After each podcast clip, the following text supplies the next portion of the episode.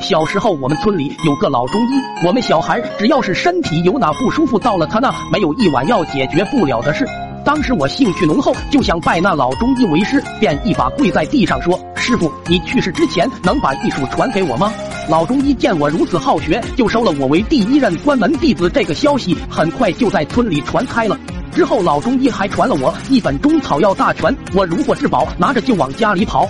当天到家就开始了我的炼金之路，搬来了家里的锅，学着书里讲的就开始熬。有些药材找不到，就拿了一些看似差不多的东西，想着功效应该差不多，捣鼓了好一阵子，炼出了一大碗五颜六色的汤药。我端着就给家里的猪尝尝鲜，一连好几天，家里的猪都食欲不振，都已经开始挪着走路了。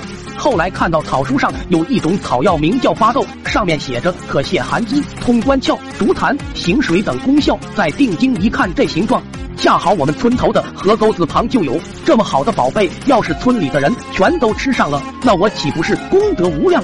想到这，我就拉上阿伟跑到河沟旁摘巴豆，摘得差不多之后，我拿出药罐子就开始熬，一直熬了一个下午。看着手里满满的一大锅，挨家挨户的送是不可能的，当下就想到了村里唯一的那一口老井。老井是爷爷们那一辈挖的，村里的人煮饭洗菜都用井里的水倒在里面，刚刚好。随后我就和阿伟端着罐就往老井跑。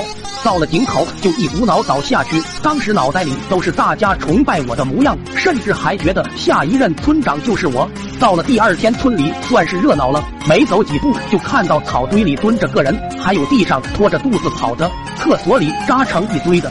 个个都苦不堪言，老中医的门前更是排满了长队。我和阿伟都惊呆了。但俗话说，天底下哪有不透风的墙？没几天，这事的源头就被发现了。我和阿伟被捆在大树上，被俺两爹轮流呼。由于我是老中医的徒弟，众人皆知。老中医怕我砸了他的招牌，买了车票，连夜坐着火车跑的。之后，老爹只要看到我捣鼓药罐子，不由分说的上来就揍我。这些事虽说对我打击不小，但依旧浇不灭我那颗华佗的心。我每天依旧偷偷练着药，但是村里都安排人在井口站岗了，打水都要登记。我爹更是授权了他们揍我的许可，我不可能再有任何机会。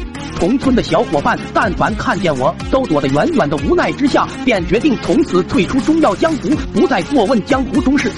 快手，拥抱每一种生活。